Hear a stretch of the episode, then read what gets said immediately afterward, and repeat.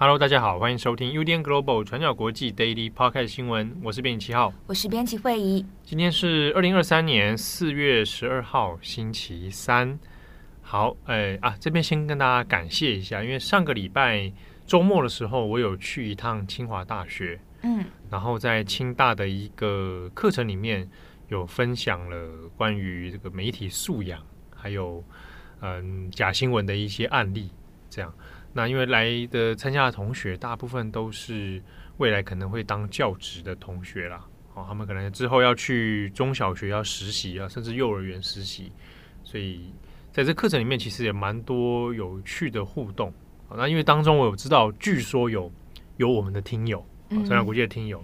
但是那天现场我说这个有听友，然后后来也没有来打招呼，相认是不是？对对，他说也打个招呼嘛，不要让我觉得是骗局一场啊。觉得自己很孤单是不是？对啊，尤其是因为尤其这种大学的演讲，常常你就会感受到那个世代的落差，觉得自己老了。就还好啦，但就是也发现，因为其实呃，可能很多大学生自己在接收资讯的管道也其实已经都很不一样，嗯，哦，他未必真的都是看，真的锁定你的网站来看，对啊，那更不用说看报纸，可能已经是非常非常少数了，对，所以在大学里面谈媒体素养的时候，其实讲起来也也是很难用一一个。几个小时就全部把它跟大家分享完。在我的我的想法是，因为媒体素养它本身包含的层面很广，不是只有新闻媒体，包含看影片、听声音各种，然后加上现在 AI 的出现，对，所以呃，就我就我的想法是，它不是用一堂课来来带完的。但是呢，现在因为我们其实先前像转角也有那种。老师会传讯息说，现在其实因为主要是教育现场被要求要教学，这个你可能很多老师自己本身不是媒体相关的领域毕业的，但他被迫要去教学学生，那他怎么教媒体素养啊？媒体识读啊？这两件事还不一样哦。所以其实，在教育现场来讲是蛮混乱的。所以我们之后看很多教材，有发现，哎。呃，很理论化啦，或者是大家都可能 focus 在假新闻啊，那事实上它包含的层面实在太广，所以短短短短用几个小时很难跟大家说清楚啦。但从那一堂课就是一个开始啦，就是你要怎么从这堂课里面学到了一些、嗯、可能日后有一些帮助，那之后大家一起去对啊，只要有一点点的话，这帮帮助大家一点点，哎，有一个想法出来，其实就就不错。嗯。好，那今天十二号，我们来看一下重大的国际新闻哦。首先，我们继续来看关于美国的国防文件泄密案。那随着时间的经过，因为这个文件呢需要一点时间来做解读，好，那所以各家外媒其实还陆陆续续做了不同的内容分析哦。好，那我们先看的是其中一个有关于在乌克兰战争的部分哦。那当中呢有几个讯息里面有显示，好，美国就很担心。乌克兰原本预计要在春季做大反攻，哦，那这个春季反攻的状况，在美国的战略分析里面认为是这个很有可能会失败哦，就可能功亏一篑。原因在于说武器跟兵员，哈，这个军队的人数远远是不足的。以现阶段来讲，那这个时间点大约是在二月份，二月份的时候，以当时的这个状况来讲呢。呃，乌克兰好，不管是你的军队规模，或者你现在拥有的武器，要执行所谓的春季反攻哈，要收复失土，那其实是有困难度。好，那乐观一点的话呢，可能就是顶多有一个一定程度的啊收获啊，但是你要完成的完整的哈拿回失土哈，基本上是不太可能。那在文件里面呢，还有别的一些相关资讯哦，有包含到这一个乌克兰军队的重整。其中呢，有一份也是时间落在二月二十三号的文件，那里面就有说，在乌克兰这边会成立十二个新的旅级战斗单位哦，就新的旅。那这十二个旅呢，绝大多数是要依靠是有已经有战斗经验哦，是可靠可以执行战斗的。那其中它要包含的装备至少要有两百五十三辆坦克车，还有大约差不多在一千五百辆哦不同类型的、不同种类的装甲车。那这十二个旅里面呢，其中三个旅哦会主要由乌克兰所组成，乌克兰的军人啊，乌克兰队伍。那其他的九个，那会有美国，还有其他的盟国，哦，其他的盟友，在一起合作之下来组成其他九个旅。那但问题是在于说，在这个情报显示之后呢，那检视一下后续的状况，其实也发现，其实绝大多数的旅哦，都还没有执行相关的训练。啊，那基本上就成员的组成来说，都还没有到位哦。那其他的呢？关于装备的部分，那我们也看到，其实装备以目前为止是远远的不够啊，是基本上是离这个目标来讲，甚至是不到一半的。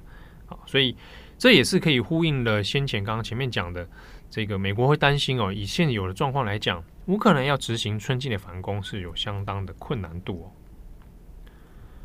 好，那另外呢，针对于战争的部分。那乌克兰现阶段在防空系统上面，还有导弹的部分，那其实是消耗越来越多。但是呢，后继的援助并没有办法马上的到位。所以呢，其中有一个部分是乌克兰自己有想使用无人机，哈，武装的无人机来执行战斗任务，可能会用来攻击俄罗斯境内的军事目标。好，那这个原因主要还是在于乌克兰比较缺乏远程的攻击能力啊。好，那这也是文件当中所透露的情报。那另外一个是，呃，也是外界比较蛮注意的哦，就是关于特种部队在乌克兰当中的活动。那这边指的呢，是来自其他国家的特种部队。好，先前我们很多人都会猜测哦，或者是想说，诶，欧美国家都有在协助乌克兰的人员训练，特别是美国跟英国啊，我们也看到。在开战的前后啊，都有这样的一个新闻出来哦，协助乌克兰的军人做一些军事上的训练哦。那大家可能会直觉的想象是啊，那很多是不是有美国的这个军人来暗中来协助呢？或者是美国军人用什么样的形式投入到乌克兰的战场里面去啊？现在也有很多人开玩笑，这个所谓的这个强壮的英语老师啊，可能就说指的是美国的一些军人哦。好，那在在这一次的文件里面呢，呃，透露的情报也是有的。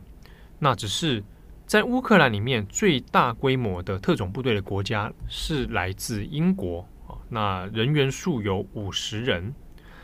其次呢是拉脱维亚啊，这是北约的成员国，拉脱维亚十七个人，法国有十五个人，美国十四个人，以及荷兰一个人。好，但是这个资讯里面它并没有。透露是第一啊，时间点就是时间的持续长短啊，以及到现在到目前为止是不是还持续是这个规模啊，并并不清楚。那以及说他们在哪里活动不知道啊，那他们在乌克兰做什么啊？那也不晓得。那英国部分，因为它是在这个文件里面被透露是人员最多的哦，但英国政府呢始终对这件事情，截至到目前为止，其实也没有做任何的回应。好那过去一贯的态度，其实英国并没有在针对于所谓的军事人员投入到乌克兰这件事情哦，有过任何的说法。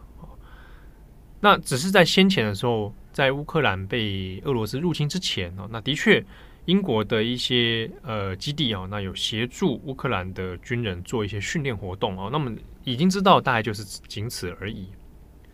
那另外就是呢，虽然他说是以特种部队的形式投入，不过未必每一个人员他其实都是在前线战斗，并不是所有的人都是前线的战斗人员，他有可能是包含像是侦察任务啊，或者是其他从事其他的这个军事行动，但未必都是战斗人员。好，那这是关于特种部队的部分。另外呢，在文件里面还有一个关于中国的。那这之中呢，也涉及到了美国的五角大厦哈，在乌克兰这这个战争里面呢，对于中国动态的一些判断，其中它有一份情报哈，就是作为一种警告啊，就说如果北约呢在乌克兰这个战争里面，那它深入到可能是往俄罗斯的境内移动的话啊，比如说可能是把战事的推进哦，往这个俄罗斯境内做打击，那。中国方面可能会借由这样的一个事件啊，那直接把它视为是北约的侵略，哦，那可能会把它定调成是一种侵略。那如果这样的话，那可能会增强或扩大中国对俄罗斯的援助。那换句话说，就是如果把战争这件事情扩及到了打击到俄罗斯境内的话，就或者是如同先前这个乌克兰所可能想做一个战略期望的哦。我们往俄罗斯的境内开始做打击，那如果被发现是跟北约有直接的关系，那很有可能中国就会把这件事情的解读哦，直接作为是一种北约去向俄罗斯的侵略哦，那以这个为一个名目来增加对俄罗斯的援助哦。那我们从这个情报里面，虽然它只是短短的，但是可能可以去推敲哦，就是美国对于中国的态度，实际上是的确存疑的。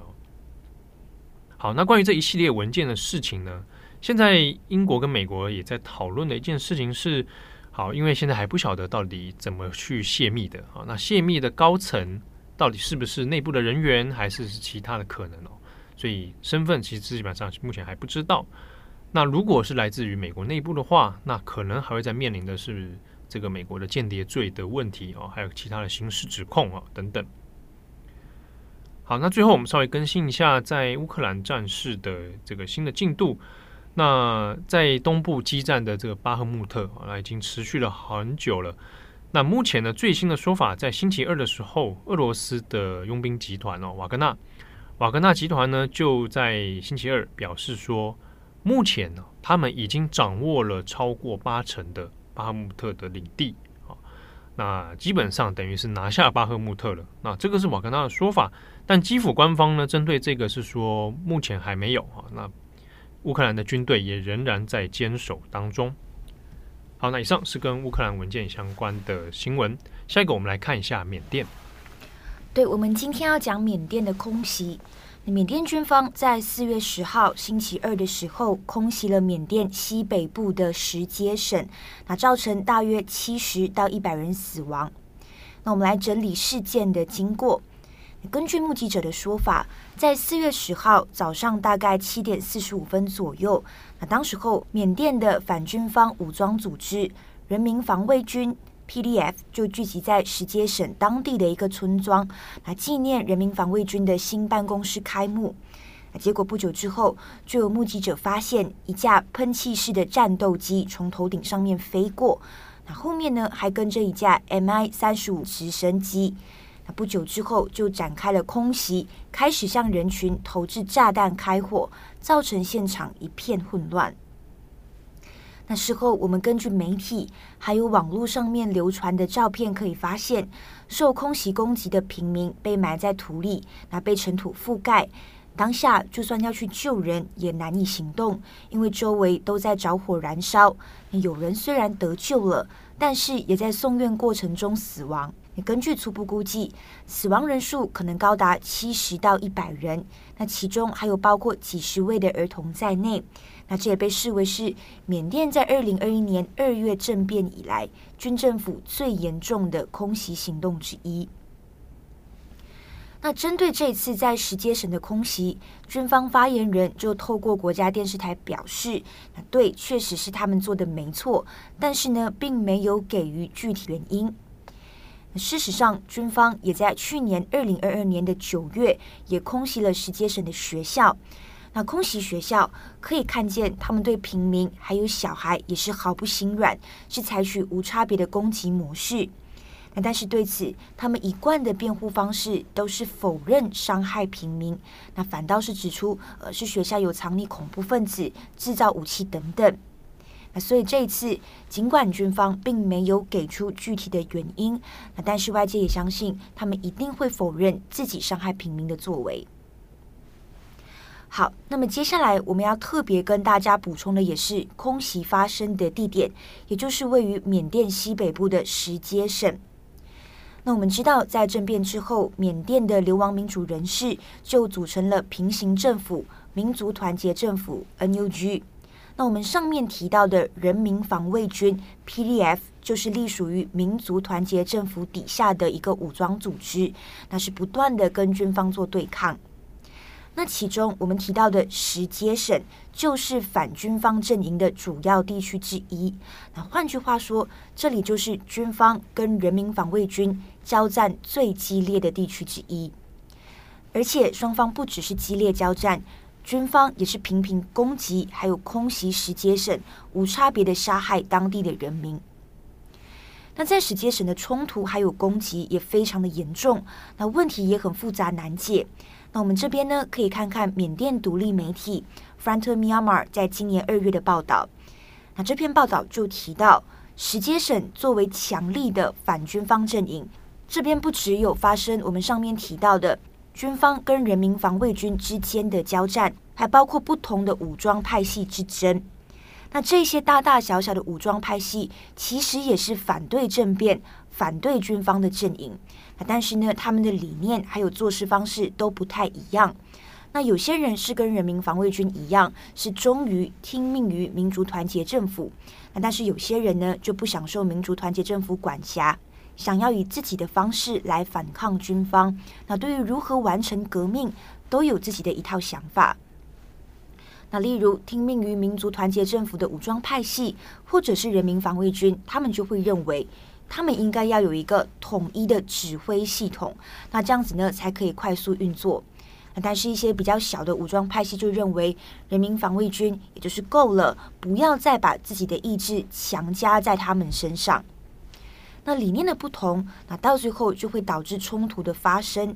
那这些武装派系也倾向以武力来解决争端，所以造成的问题就是，有些人最后不是被军方杀害。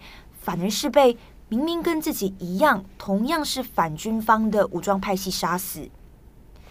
那由此延伸的问题也是：如果反军方阵营犯罪了，他们无辜杀了人，那么家属要怎么追究？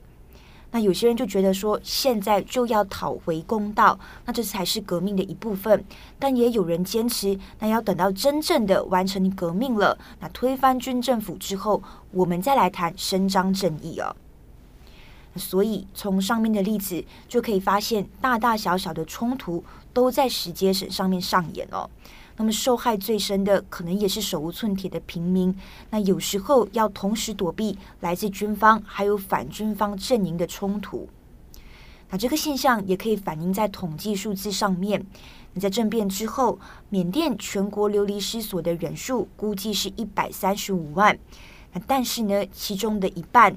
大概六十一万人都是来自石阶省，而且人数还在持续增加当中。那么以上呢，就是关于缅甸的空袭还有石阶省的简单介绍。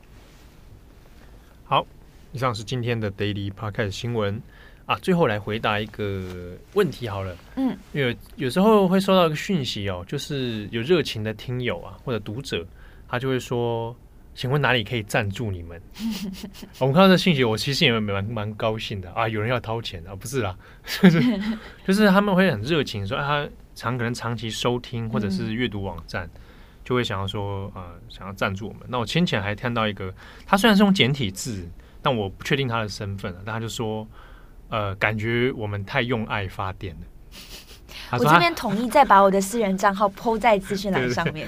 他就说他很想找机会可以支持我们。那那因为我们都是其实都是免费阅读啦，没有没有订阅制。对，要订阅可以订阅端传媒啦。啊，你也可以赞助报道者，OK 的。嗯嗯、对，那专栏无忌并没有，但我都会说，我其实回应都会是很谢谢大家，因为知道你们支持。那如果你真的想要 do something 的话。对，你就是说哇，我真的很想化我的爱为行动的话，嗯，欢迎大家在 Podcast 上面给我们五颗 星，用力的鼓励我们。对，就是你可以用这种表现的方式啊，比如说你用 Apple Podcast 可以给给我五颗星，然后要记得加留言哦。对，可以留言给我们一些鼓励，然后可以，然后再加一句我超爱编辑会议这样。也可以，也可以说我超爱编辑七号。对，或者是各种想法都可以。那留言的方式其实会是一个支持跟鼓励。哦，它会化为节目的这个实质的能量，你知道吗？比方说，可能我今天在通勤的路上 很厌世，那个公车司机又急刹急停，对，然后可能又戏子又下雨，对，然后我翻开 Apple Podcast，看到有人给我们鼓励，其实是是有正面帮助的。对，那那一天就真的不一样了，真的会影响，对不对？会。哦，我已经学着适应这些事情。不是到后面，我觉得这两年下来做了 podcast，我到时候就发现，如果你真的觉得不管是任何人真心的好，嗯、那就真心的给他赞美。对，对你真的就会很不一样。嗯，对对对，这个这个确实是有帮助，这个是个善的循环。对，我们要创造这个正向循环在我们的周围。对啊，那如果你说啊，我是用 Spotify，那 Spotify 现在其实也有那个评分机制啦。我就是觉得评分其实真的是很，真的是很害人。好，你可以给我 四颗星不接受哦，我看只有五颗星，好不好？就是你可以回星，然后留言赞这样子，或者是你平常就是假设你你不想评分留言的话，那你也欢迎就是私讯给我们，嗯，就是告诉我们说，哎、欸。你很喜欢我们的节目或者怎么样？其实我们收到这些讯息，都心里面都会很，就是很高兴。未必每一个讯息都有来得及回复了。说真的，因为平常真的很忙，我们很多讯息其实是没处于一个没有回复，有时候只能给你一个暗赞，给你一个爱心。对，给你爱心。那呃，有时候我们还是看状况，还是会会回应的。啊，就是有余力的话会回应。当然，也有些人可能是啊，他对新闻那个内容有有疑问，嗯，哦，来问哦，这个都 OK。但问的时候，记得那个态度跟语气好一点？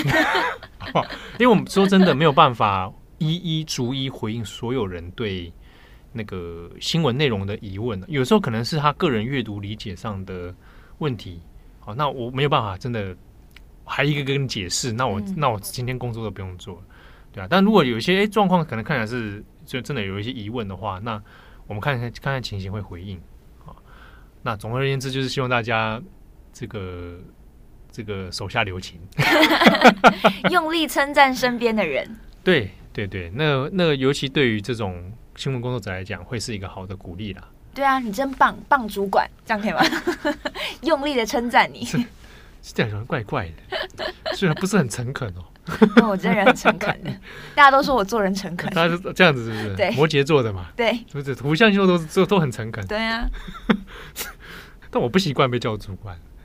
你可以主编哦，就哎，真的很不习惯。好了，祝 祝福大家有美好的一天。你们都是很棒的听众，对，超赞的，谢谢你们，品味真的太好了，怎么会这么棒？好，我是编辑七号，我是编辑会议，我们下次见喽，拜拜，拜拜。滴滴转角国际 g l o b a，转角国际新闻，Global。hands to sing.